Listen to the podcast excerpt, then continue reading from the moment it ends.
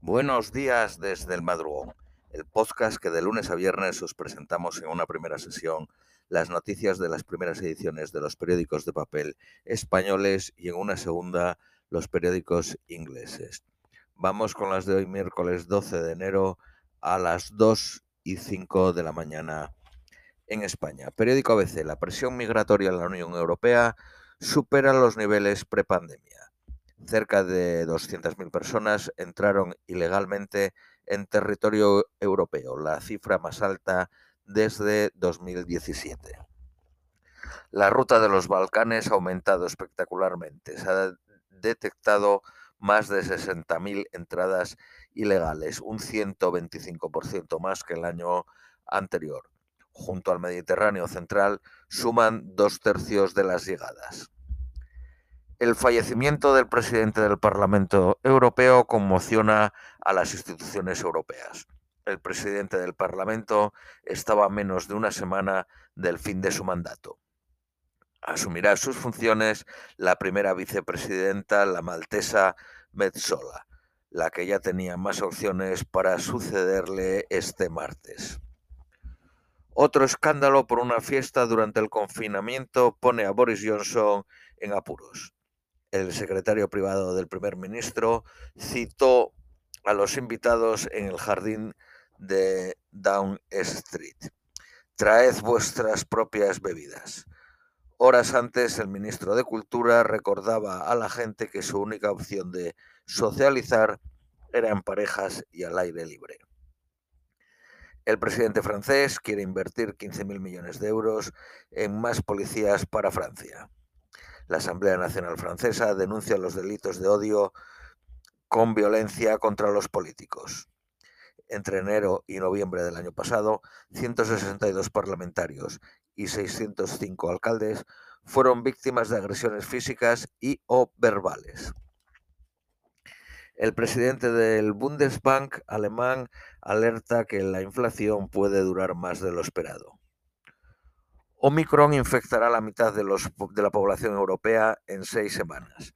Los expertos consideran que el máximo de contagios no llegará hasta finales de mes en España. En los primeros siete días de 2022 se notificaron 7 millones de casos en el continente. Portugal abre una línea telefónica para denunciar abusos de la Iglesia. Empieza a funcionar la comisión independiente que busca casos desde 1950. Periódico El País. Estados Unidos coordina con Bruselas su posición frente a Rusia para aliviar el recelo europeo. La subsecretaria de Estado, Wendy Sherman, se reúne con representantes del Consejo de la Unión Europea y de la diplomacia europea. Mañana habrá un contacto bilateral entre la OTAN y Rusia y el jueves de nuevo reunión con la Organización de la Seguridad y Cooperación Europea. En palabras del secretario de Estado norteamericano, Anthony Blinken, estamos absolutamente comprometidos con el principio de nada sobre Ucrania sin Ucrania, tanto como lo estamos con el de nada sobre Europa sin Europa. La prisión de Guantanamo, icono infame de torturas y abusos, cumple 20 años con 39 presos aún entre rejas. Binden promete, prometió cerrar el centro, igual que Bush y Obama, pero solo ha logrado trasladar a un reo. Llegó a albergar a 680 presos. 10 de los 39 eh, internos que todavía están eh, allí están imputados por cargos. Cinco acusados de, de, ayudar a planear los ataques terroristas del 11 de septiembre. El resto no han sido acusados, pero siguen en Guantánamo con, con el argumento que son detenidos de guerra y pueden permanecer por tiempo indefinido. La ONU pide 5.000 millones de dólares para evitar la catástrofe humana en Afganistán.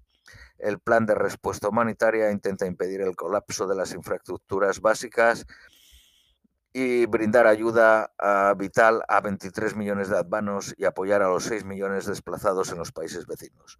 Un millón de niños corren el peligro de morir de desnutrición. El alcalde de Medellín, la segunda ciudad de Colombia, desata una crisis al comparar a los empresarios con carteles de droga. Cargó contra el grupo empresarial antioqueño.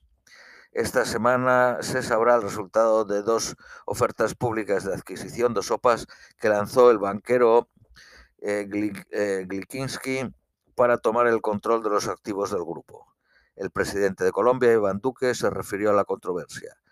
El matoneo de políticos a la iniciativa privada, a los emprendedores y a las empresas es propio de los métodos fracasados del socialismo del siglo XXI no a la estimación empresarial, ni a las expropiaciones, ni al odio de clases que ha arruinado a varios países de la región.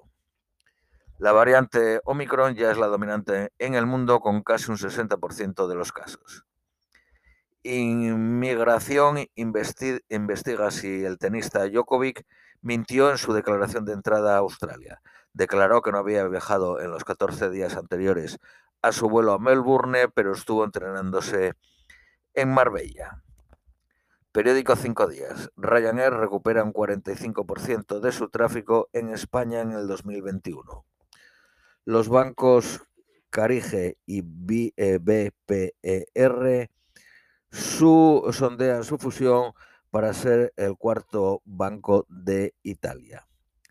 La startup de Estonia, Vol, rival de Uber y Cabify, captan 628 millones de euros y elevan su valoración a 7.400. Iberdrola toma el control de 2.000 megavatios eólicos en Estados Unidos que compartía con la empresa ZIP, eh, con la empresa Copenhague Infrastructure Partners. El nuevo banco francés Conto capta 486 millones e invertirá 100 para crecer en España abrirá en Barcelona un centro global de atención al cliente. Opera en cuatro países, Francia, España, Alemania e Italia, y tiene más de 220.000 clientes. En España cuenta con 30 empleados y espera subirlos a 100. Los presidentes de las operadoras de telefonía hacen frente común contra Apple y su nuevo servicio Private Relay, una función que encripta las comunicaciones de los clientes que usan iPhone y envía una eh, y las, operadoras envían una carta a la Comisión Europea. El corte inglés, Carrefour e IKEA subirán los salarios un 1% este año. Pachá, los hoteles y las discotecas abrirán en Londres en 2022 y prevé facturar 170 millones en el 2025. Periódico El Economista. Economista. Pharma sube un 18% en bolsa porque su anti-COVID funciona contra Omicron. Los supermercados piden liberar los test de antígenos para venderlos a 2 euros. Mercadona comercializa desde el verano pruebas a 2 euros 10 céntimos en Portugal. En Francia tienen un precio máximo de 6 euros. Vodafone arranca su 5G más eficiente en 109 municipios españoles. Periódico La Vanguardia.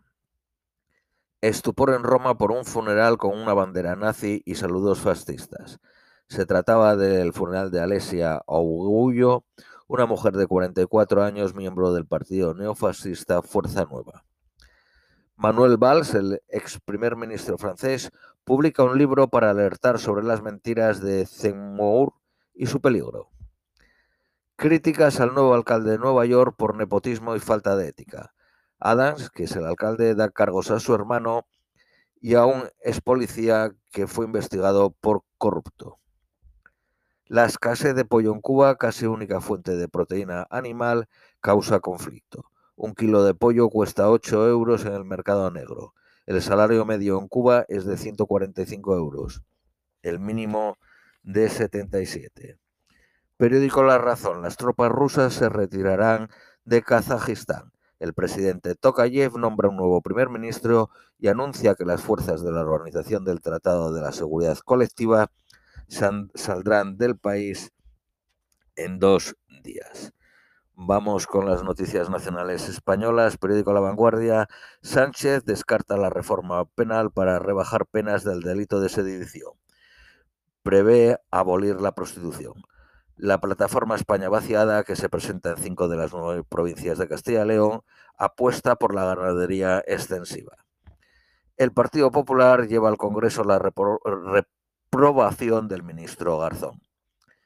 El gobierno fijará hoy un precio máximo para los test que se venderán solo en farmacias. Periódico ABC. Podemos utiliza la crisis de Garzón para diferenciarse del Partido Socialista. Los principales portavoces de la coalición salen en bloque contra el presidente por desleal.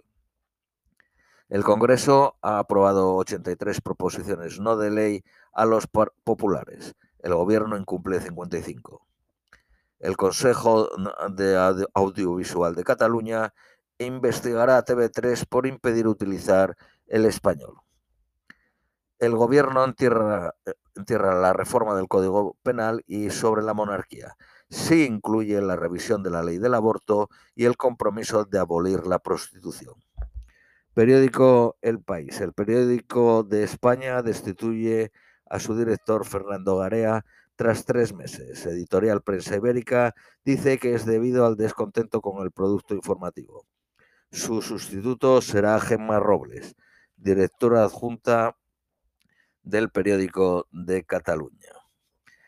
Eh, periódico La Razón. Moncloa evita eh, respaldar a Garzón. No consultó, dice. La fiscal general del Estado nombra a otra fiscal de la asociación afín, de la Asociación Unión Progresista de Fiscales, como su número 2. Esto es todo por hoy. Os deseamos un feliz miércoles y os esperamos mañana jueves.